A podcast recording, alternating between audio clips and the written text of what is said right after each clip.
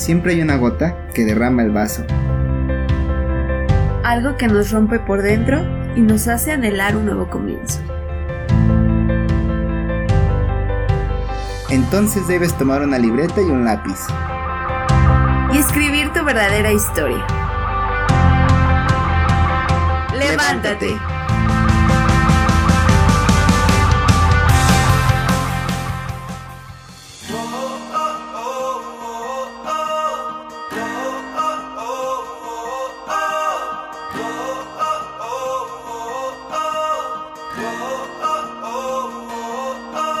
Bienvenidos amigos a este lunes, lunes ya de Talita Kumi, lunes de este maravilloso podcast, un maravilloso día para iniciar la semana.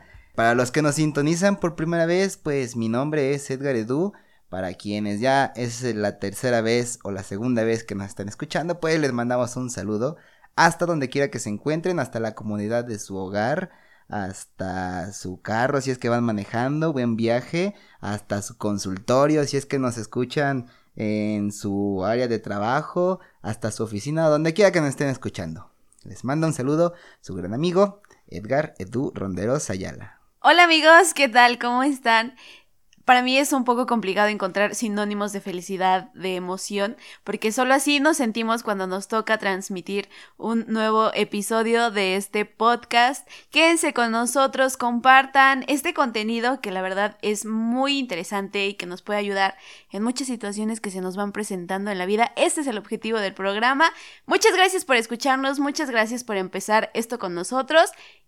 Pónganse cómodos, Inviten a sus amigos a escucharlo que va a estar muy bueno. Tomen también una libreta, un lápiz porque el tema que trataremos hoy está muy interesante. Un tema que, como todos, ay, nomás llevamos dos.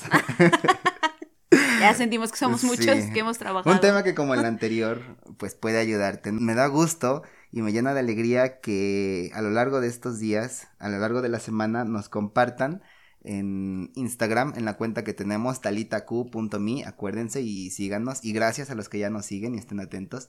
Pero me da mucho gusto que nos compartan a través de, de esa red cómo van llevando su día a día a la práctica, pues, lo que compartimos en el podcast. Sí, porque ahí vemos que, que sí lo toman en serio, que no les entra por un oído y les sale por el otro, sino que sí están tomando sus notitas, que cuando se presenten estas situaciones difíciles, pues con leerlas ya sabemos más o menos darnos una idea, ¿no? De cómo actuar y qué debemos de hacer.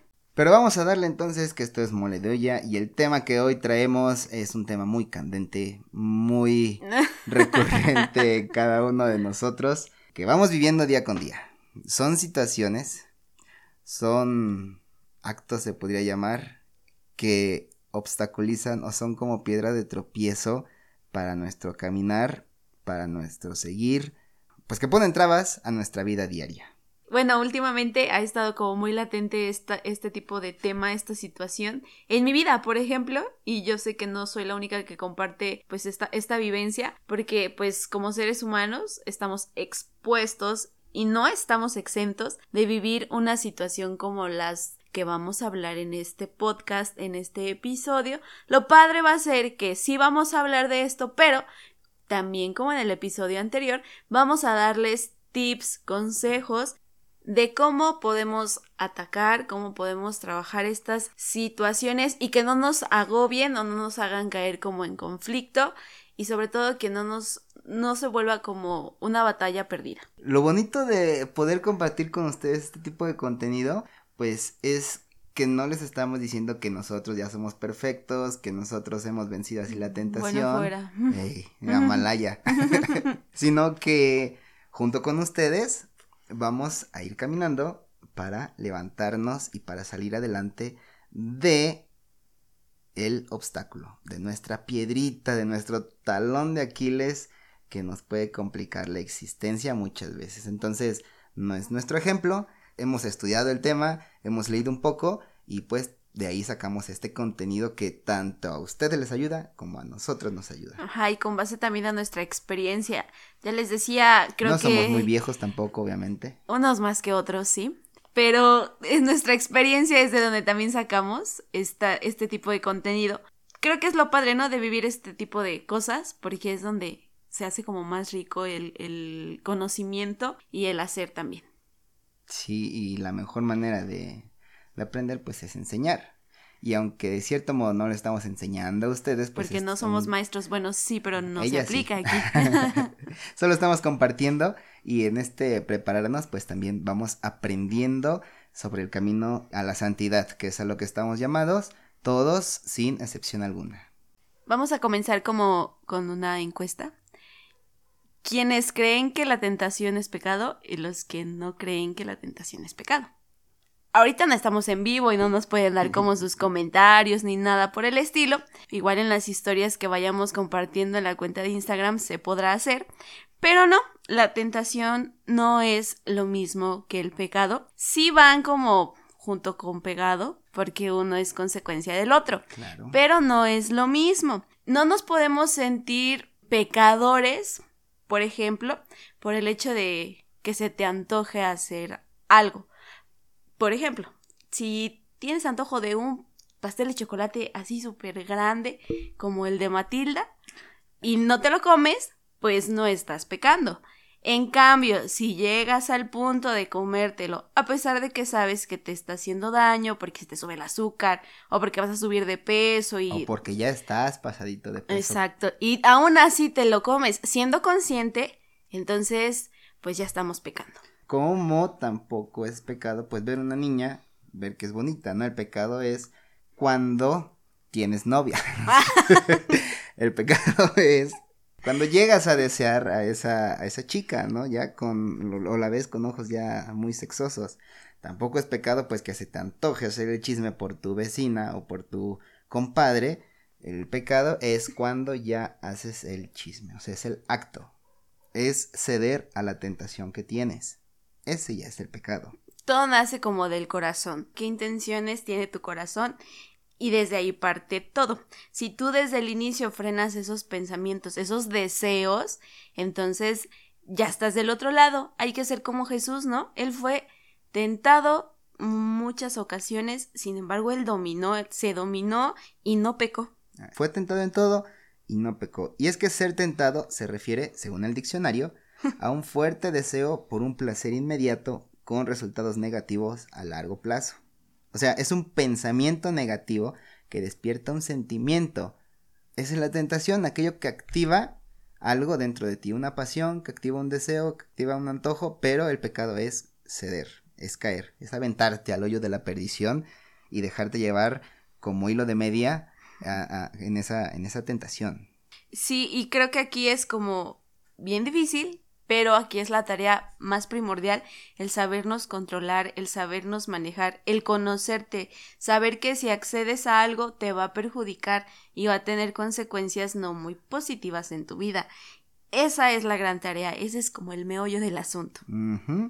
Y podemos preguntarte, ¿cuáles son tus tentaciones? Uy, una lista larga, muy larga. La crítica, la corrupción, el deseo de estar con alguien, un deseo sexual, ver y tocar lo que no debes de tocar, separarte de tu pareja, ser infiel, abusar del poder o rendirte de aquello que te hace bien para tu vida y que te está costando mucho trabajo.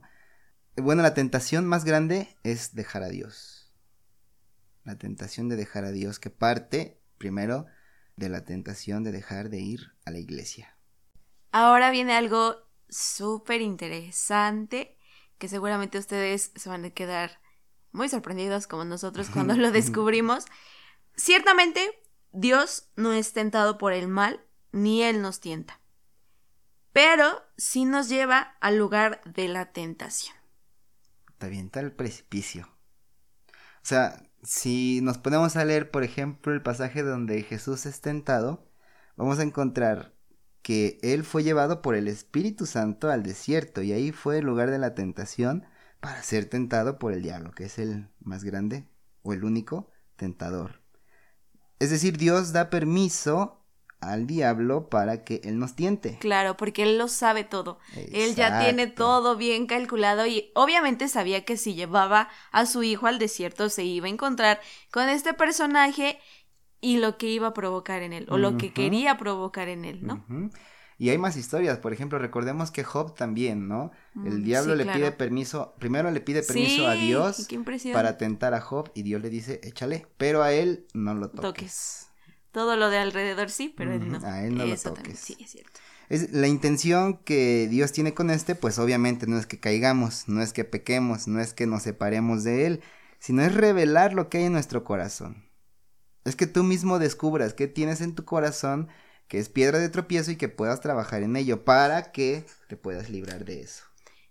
Es, es hermoso descubrir esta parte porque incluso en estas situaciones se ve el amor y la bondad de Dios. Él no nos avienta a estos lugares, Él no nos avienta a estos acontecimientos sin saber que lo vamos a lograr. Nos avienta, pero porque conoce la capacidad que tenemos y también conoce aquello que nos está impidiendo dar más de nosotros, aquello que nos está frenando o que está haciendo una barrera para cumplir su voluntad o cumplir con ese propósito que él tiene. Por ejemplo, los papás, cuando eres chiquito, pues conocen tus miedos, ¿no?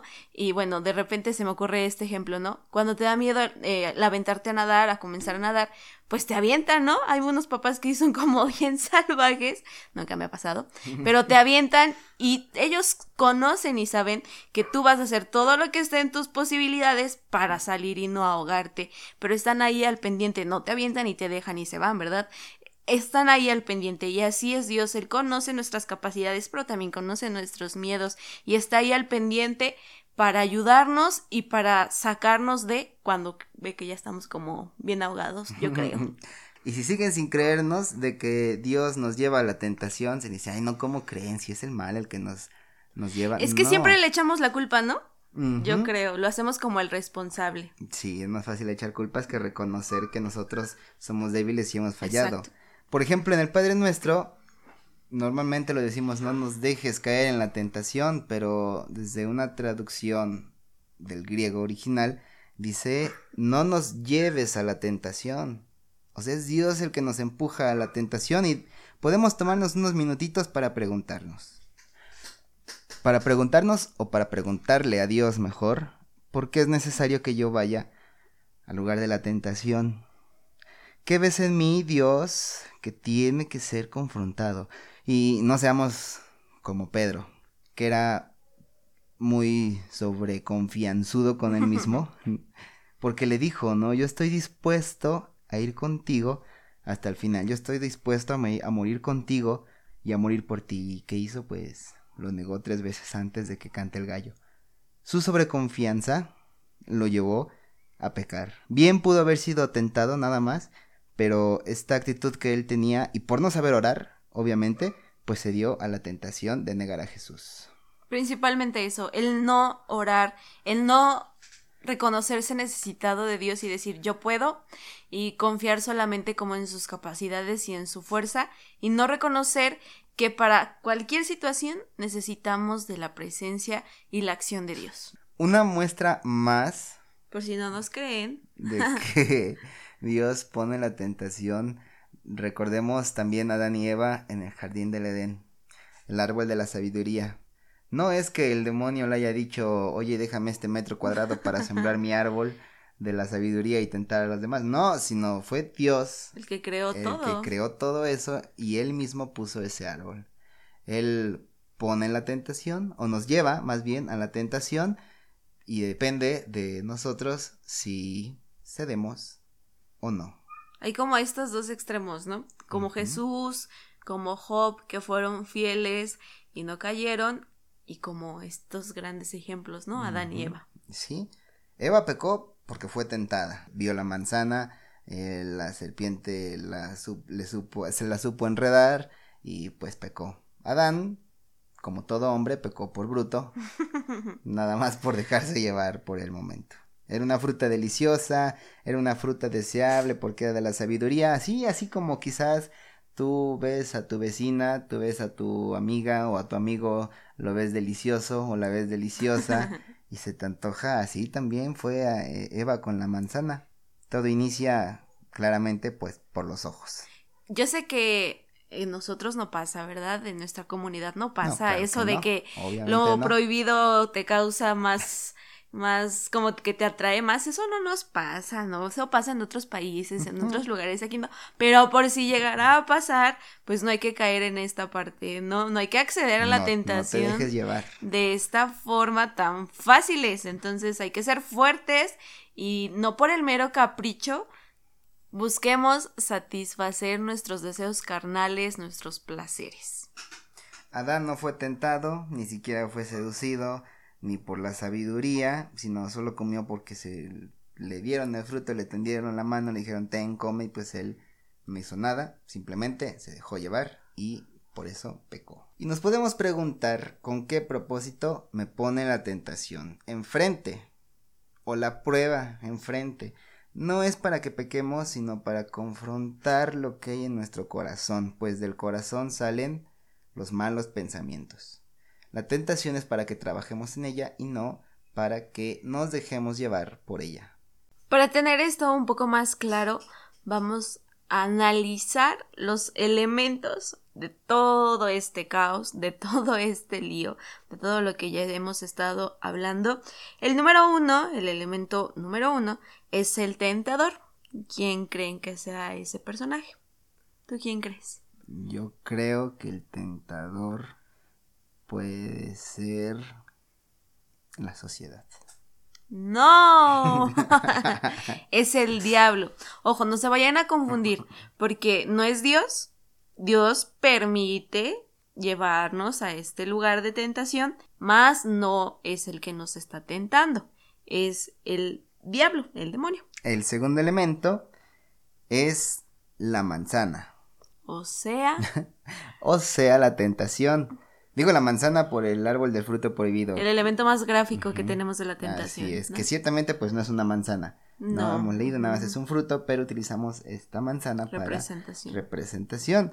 Ese es el segundo elemento, la tentación, esa situación que es obstáculo para mí, aquella que me hace caer, aquella que me hace dudar sobre si continúo haciendo las cosas bien o si me desvío tantito. El tercer elemento es alguien muy importante. El protagonista el protagonista de esto y eres tú. Soy yo. Soy yo. Somos los protagonistas. Nosotros somos los tentados. Aunque muchas veces le echemos la culpa al diablo, ¿no? Exacto, porque es bien fácil lavarte las manos y decir, no, pues es que yo caí aquí porque me lo pusieron enfrente, pero nosotros tenemos mucha responsabilidad, mucha fuerza de voluntad, ¿o no? Para acceder a esto. ¿Qué fue lo que hizo Eva? La serpiente me engañó ella me dijo que si comía de este fruto iba a ser como Dios. Echamos la culpa. O muy bien también podemos culpar a la tentación, como Adán, que dijo es que ella me sedujo, es que ella me dijo, es que ella me enseñó, es que ella lo hizo, pero el protagonista de la tentación o de caer en tentación eres tú, soy yo, somos todos, como ya lo dijo Ivonne, somos las personas porque pues aquello que despierta pasiones en nosotros no tienen la culpa, sino tú y yo, y debemos de trabajar en lo que hay en nuestro corazón, que fue lo que se activó.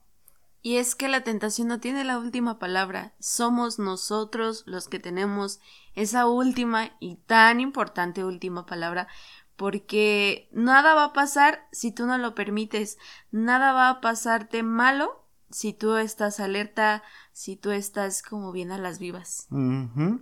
Por ejemplo, si tienes antojos y se te está despertando el interés por soltar el chisme de tu vecina, pues depende de ti si lo expandes o no.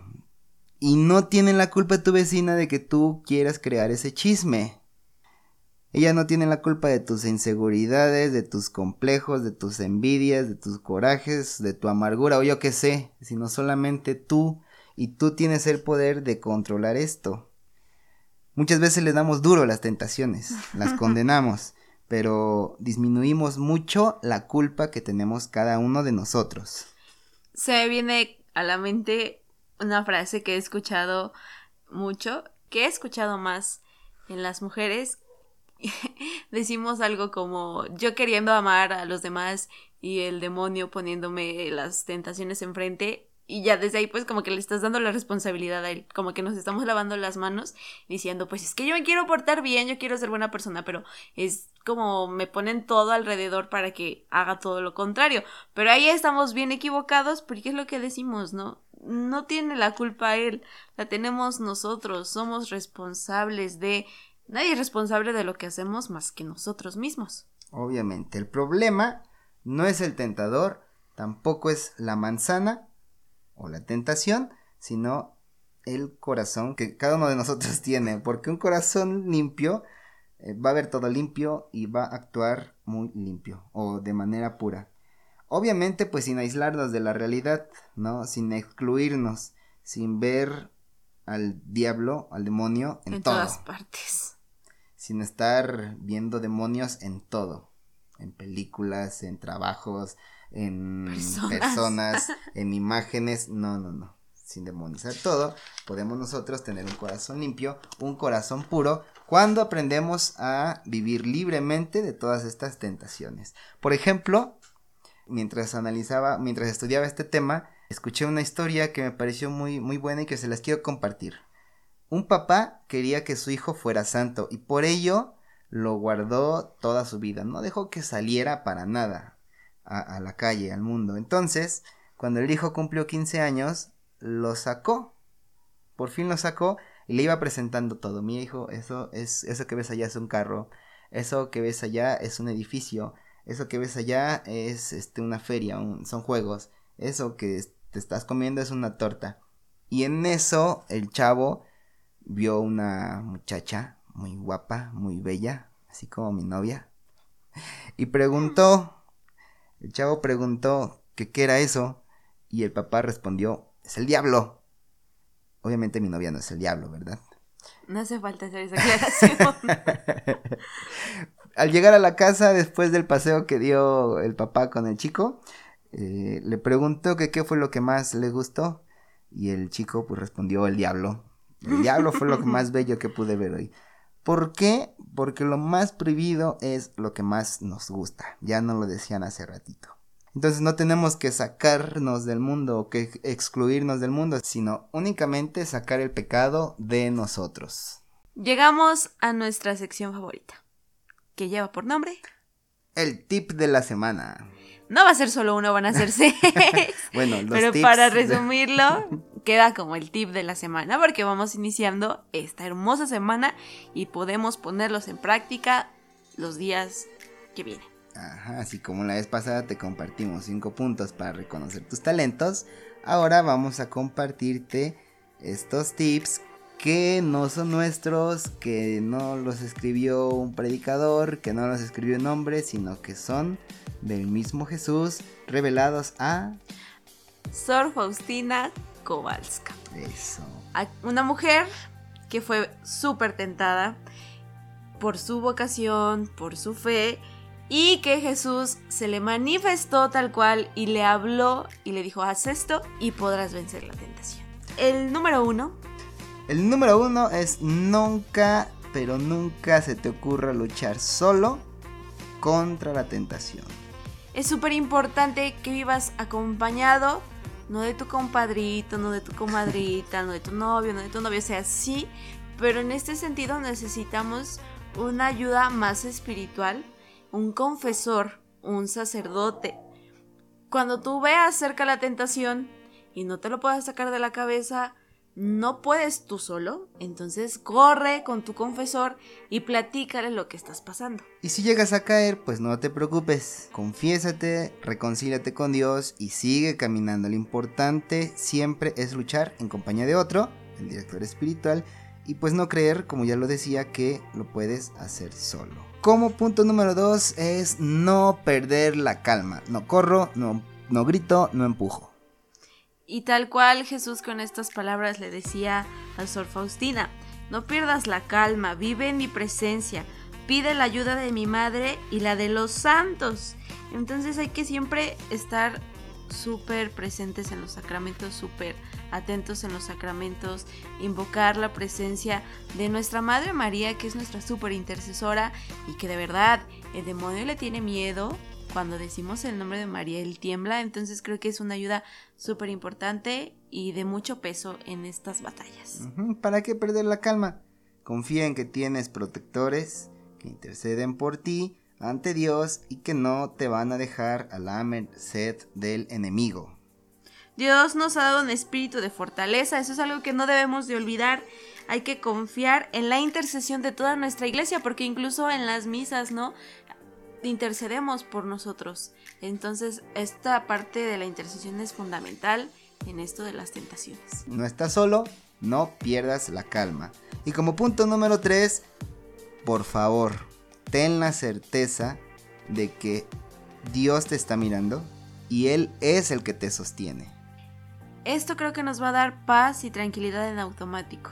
Es difícil mantener la calma, es difícil que te olvides de esta parte de que Dios está ahí muy presente por todo lo que se vive, ¿no? Por todos los sentimientos que empezamos a experimentar, la angustia, el miedo, la desesperación, que podamos recordar que Dios está ahí. Ya les decía al principio, Dios no nos manda a la tentación sin estar al pendiente, si nos caemos, Dios se va a bajar y se va y nos va a levantar. Entonces no hay que tener miedo.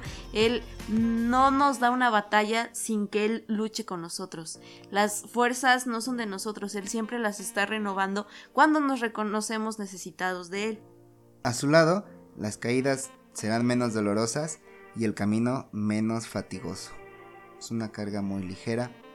Es un camino, sí, complicado, pero que si vamos caminando confiados en que Él está en todo momento con nosotros, minuto a minuto, segundo a segundo, pues será más fácil el camino. Es como cuando andas solo o te da miedo, no sé, subirte a un juego mecánico o te dan miedo las alturas o te da miedo X cosa, pero con el simple hecho, por ejemplo, los niños, ¿no? Que les dan miedo a la oscuridad, con el simple hecho de que estén sus papás ahí durmiendo con él, él se siente seguro, él se siente tranquilo, se siente protegido, con mucho más razón si recordamos, si no olvidamos que Dios está ahí acompañándonos, nuestro Señor, nuestro Padre.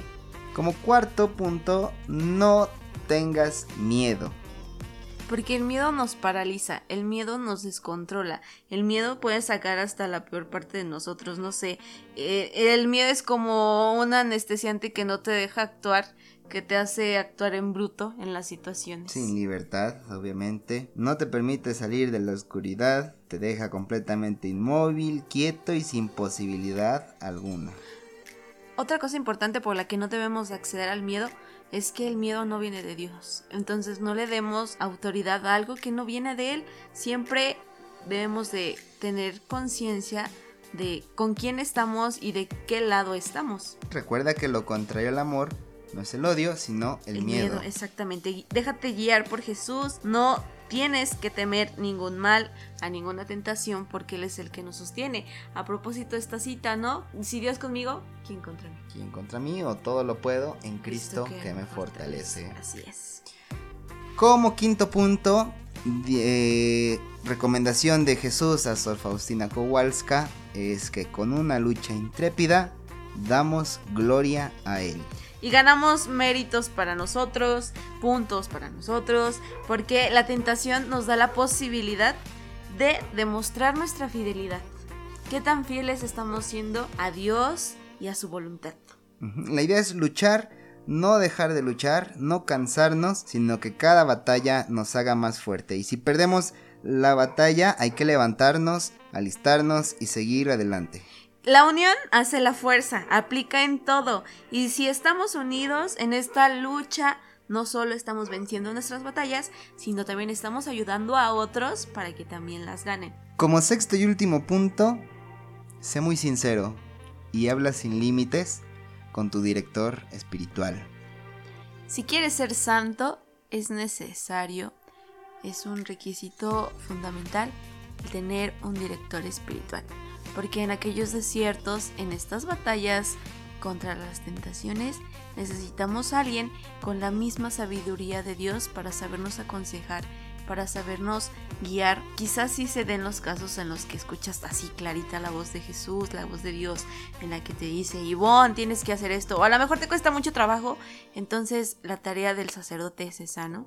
Manifestar la misericordia y el amor en la plenitud de Dios. Y desempeñándote, bueno, más bien en el área en el que te desempeñes siempre, no importa si eres un profesionista, eh, si te estás dedicando a la vida consagrada, no importa si eres un laico, debes de buscar tu director espiritual, aquella persona que te pueda ayudar a ser santo en donde te estés desempeñando, ser un odontólogo santo, ser un ingeniero santo, ser un matemático santo, una persona santa. Incluso si ya eres casado, pues que lleves tu matrimonio a la santidad. Si estás en el noviazgo, que lleves tu noviazgo a la santidad acompañado de un director espiritual.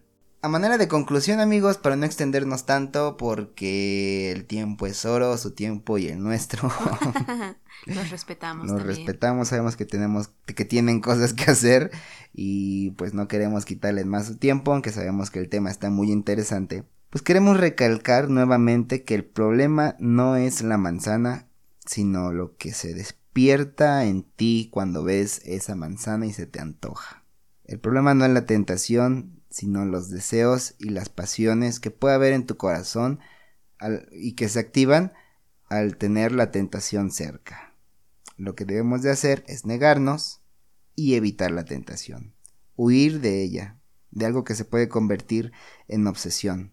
Cuando detectas la manzana, cuando detectas la tentación, hay que ponernos a trabajar en ella. Eso es lo que, lo que nos pide Dios. Por eso nos empuja a la tentación.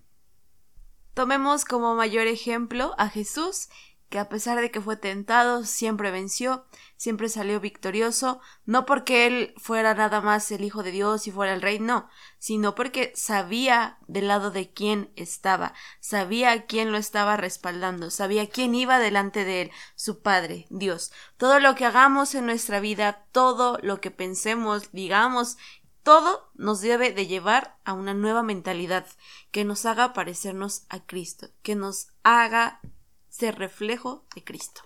Existe el tentador, él pone la tentación, pero depende de ti, amigo, depende de ti, amiga, depende de nosotros el vencer o el dejarnos llevar al pecado, aventarnos al hoyo, aventarnos al precipicio.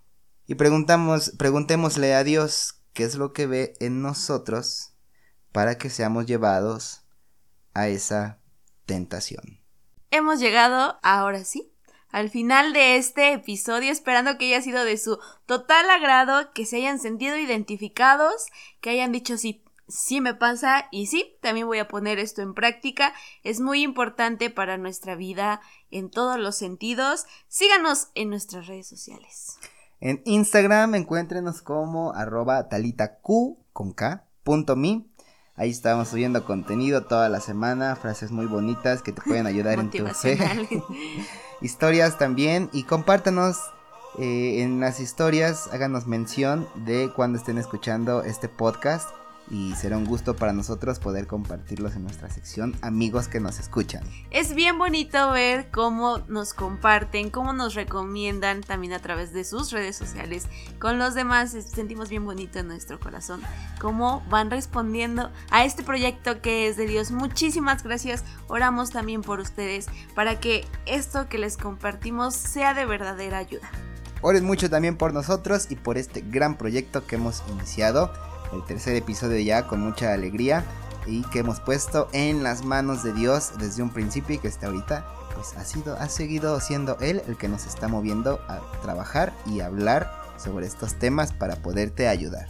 Y suban una fotito, ¿no? De la frase que más les haya pegado, que más les haya gustado, que compartimos en este tercer episodio y súbanla a sus redes sociales y etiquétenos. Por favor, compártenos también. Estamos en las plataformas de Spotify, Apple Podcast, Radio Public y Pocket Cast. Sí, esas son nuestras plataformas en las que estamos. Compártanos y ayúdenos a hacer grande esta gran comunidad. Seguramente a alguien más le puede ayudar estos episodios que estamos creando para ustedes. Muchas gracias amigos, que tengan una semana llena de bendiciones, llena del Señor, con mucha fuerza, con mucha confianza y con toda la actitud. Gracias por estar, gracias por escucharnos y nos vemos en el próximo episodio. Bye, Fi.